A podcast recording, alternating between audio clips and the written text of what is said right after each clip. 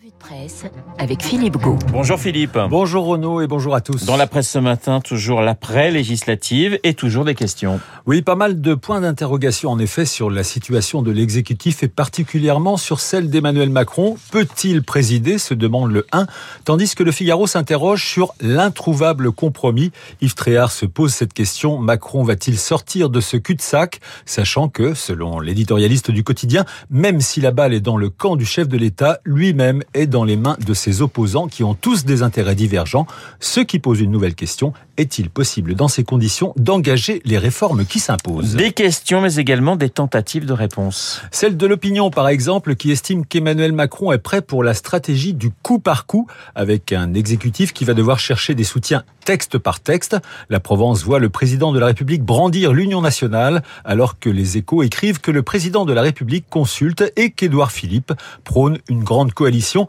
Dans son éditorial, Jean-Marc Vittori rappelle qu'en 2017, Emmanuel Macron, élu sur un vrai projet, a eu le beurre et l'argent du beurre. Le beurre avec une majorité absolue à l'Assemblée et l'argent du beurre avec une économie en plein essor. En 2022, un Macron un peu moins jeune, un peu fatigué, écrit l'éditorialiste des échos, n'a plus de beurre avec une très relative majorité au Palais Bourbon et encore moins l'argent du beurre avec des perspectives économiques bien sombres. Philippe, on reparle du Covid dans les journaux ce matin. Oui, c'est l'apparition des souches B4, BA4 et BA5 qui font parler d'elles, ces petites sœurs du variant Omicron qui provoquent, selon le Parisien, un redémarrage de la courbe des contaminations avec des symptômes plus sévères. 25% des cas de Covid-19 en France sont actuellement dus à ces sous-variants.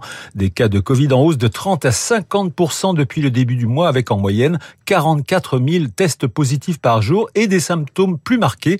Selon Serge Smadja, le secrétaire général de SOS Médecins cité par le Parisien, les patients traînent le virus 8 jours au lieu de 4 en janvier, un rebond épidémique qui, pour le Figaro, justifie que les plus de 60 ans renforcent leur protection vaccinale avec une quatrième dose. Et on en parlait à l'instant avec mon invité, hein, le professeur Enrique Casalino. La crise du Covid qui a eu eh bien, un effet néfaste hein, sur le don d'organes. À l'occasion de la journée nationale de réflexion sur le don d'organes, la Croix signale en effet que même si l'activité de prélèvement et de greffe est repartie à la hausse en 2021, elle est encore loin d'avoir retrouvé son niveau d'avant Covid. La Croix rappelle qu'en France, plus de 66 000 personnes vivent avec un organe greffé, mais que le nombre de personnes inscrites sur les registres des refus est en nette augmentation 175 000 depuis 4 ans. Un phénomène que souligne le Parisien aujourd'hui en France qui note que de plus en plus de familles s'opposent au prélèvement d'un foie ou d'un cœur lors du décès d'un proche.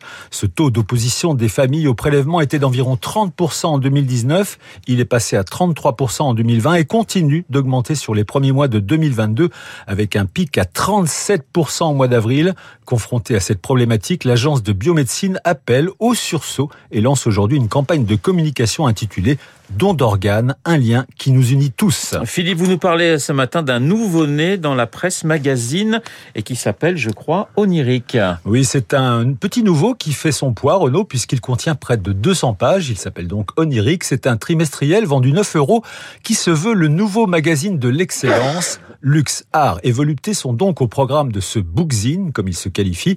C'est l'actrice Alice Taglioni qui fait la une de ce premier numéro rempli de belles tenues de haute couture, de bijoux, de montres, de parfums, d'automobiles haut de gamme. Bref, un magazine qui s'adresse surtout à ceux qui ne connaissent pas la crise. Du luxe et des paillettes dont va devoir se passer le PSG. Et oui, si l'on en croit les propos de Nasser Al-Khelaifi aux Parisiens, les paillettes, c'est fini. Le président du club parisien veut moins de bling-bling, plus de discipline et des joueurs totalement impliqués. Des joueurs qui donneront tout sur le terrain. Nasser El-Khelaifi attend donc du nouvel entraîneur du PSG, dont il ne révèle pas le nom, qu'il fasse travailler les joueurs à 200% et qu'il crée, je cite, une vraie équipe avec un véritable esprit collectif.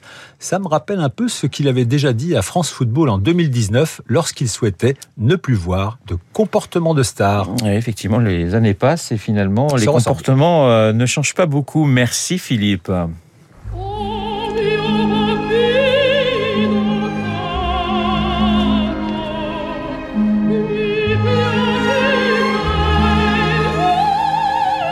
J'ai décidé d'emmener euh, Guillaume Durand et Pascal Bruckner, Esprit Libre, c'est dans un instant, mais j'ai décidé de les emmener eh bien, à l'Opéra pour la folle soirée de l'Opéra qui se tiendra euh, les 24 et 25 juin prochains au Théâtre des Champs-Élysées. Au programme, Mozart, Verdi, Massenet, euh, Bellini, Bizet, Puccini, que vous entendez à l'instant, ou encore Rossini. Et en maître de cérémonie, eh bien, un animateur de radio classique que vous connaissez et que vous appréciez, Jean-Michel Duez. Bonjour Jean-Michel. Bonjour Renaud. Alors c'est au Théâtre des Champs-Élysées, je rappelle, les 24 et 25 juin. Deuxième édition. Il y en avait eu un énorme succès pour euh, cette première édition. Ben, ça y est, vous remettez le couvert en quelque sorte. Exactement. On remet les petits plats dans, dans, dans les grands aussi avec une, une très belle équipe de, de chanteurs. Où, à l'instant, Philippe parlait à propos du PSG, d'une vraie équipe, d'un esprit collectif. Alors pas besoin d'aller voir un match du PSG pour avoir ça, parce qu'il y a une véritable équipe. Ils sont tous en train de, de répéter. Là, hier, c'était les premières répétitions avec un super chef qui est, qui est passionné. Et ils sont tous euh, contents de chanter ensemble. Michele il y a Marianne... Spotti. Hein. Michele Spotti, 29 ans, surdoué. Ouais. C'est un futur vraiment très très grand, très grand chef lyrique. C'est les stars il de demain qu'on pourra pouvoir C'est les stars de demain et puis des ouais. chanteurs déjà confirmés. Alors Marianne Crooks qui, qui, remplace au pied levé, on la remercie. Euh, Jeanne Gérard, soprano, qui malheureusement est, est, souffrante. Marina Viotti aussi, qui est une jeune, une jeune chanteuse. Et puis Kevin Amiel, qui est un chanteur déjà plus confirmé, qu'on a déjà entendu dans les grands concerts radio classiques. Et puis Alexandre Duhamel aussi, qui fait une très très belle carrière. Donc ça, c'est une très belle équipe. Il y a un esprit collectif, voilà, dans le lyrique aussi. C'est magnifique. Alors évidemment, j'ai cité un Verdi, Mozart, Massenet, Bellini, euh, Puccini. Les, les, les, les représentations donc se tiendront les 24 et 25 juin. En, en ce moment, bah justement, on répète, on Absolument. répète pas mal. Et comment ça se passe bah, alors, Très très bien, c'est ce que ouais. je vous disais. Ils sont tous contents. Le chef hier m'a dit, mais c'est un super programme. Il y a de l'opéra italien, vous, vous avez cité, mais également de l'opéra français. Il adore l'opéra français. Et c'est vrai qu'il faut défendre aussi cet opéra. On joue beaucoup d'opéra français euh, à l'étranger.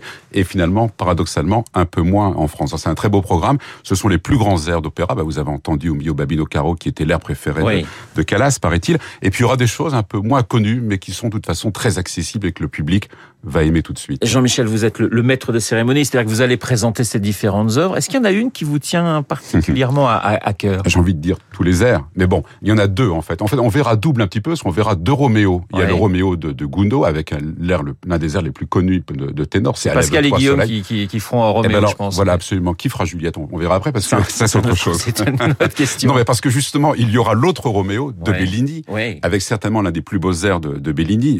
C'est lui qui a quand même écrit Castadiva, mais il a aussi écrit un très bel air. Roméo, qui est également le Roméo de, de Roméo et, et Juliette, mais cette fois, c'est un rôle travesti. C'est une mezzo-soprano qui chante un rôle de garçon. Et c'est un, c'est un très bel air qui commence de manière très émouvante. Il y a un solo de clarinette. Roméo, il est face à Capello. Il voudrait la paix. Il voudrait réconcilier deux familles. Il voudrait se marier avec, euh, avec Juliette. Euh, Capello refuse. Et là, l'air devient guerrier. Vous voulez la guerre? Eh ben, vous l'aurez, dit euh, Roméo.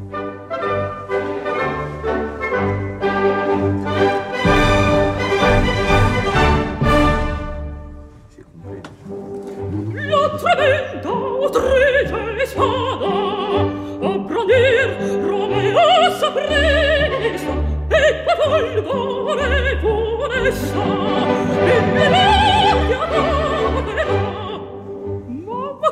Voilà des œuvres magnifiques. On pourra écouter euh, le 24 et 25 juin, 20 h hein, 20 heures absolument. Théâtre des Champs Élysées. Il reste des places. Il reste alors, quelques places. Voilà, il faut se dépêcher. Et on va sur le site euh, des de Radio, du théâtre, de, Radio, de Radio Classique et qui renvoie également qui renvoie sur le site du Théâtre des Champs Élysées. C'est plus direct effectivement sur le site du du TCE. Merci Jean-Michel. Vendredi 24 et samedi 25 juin, la folle soirée de l'Opéra. Dans un instant, Esprit libre. Guillaume Durand.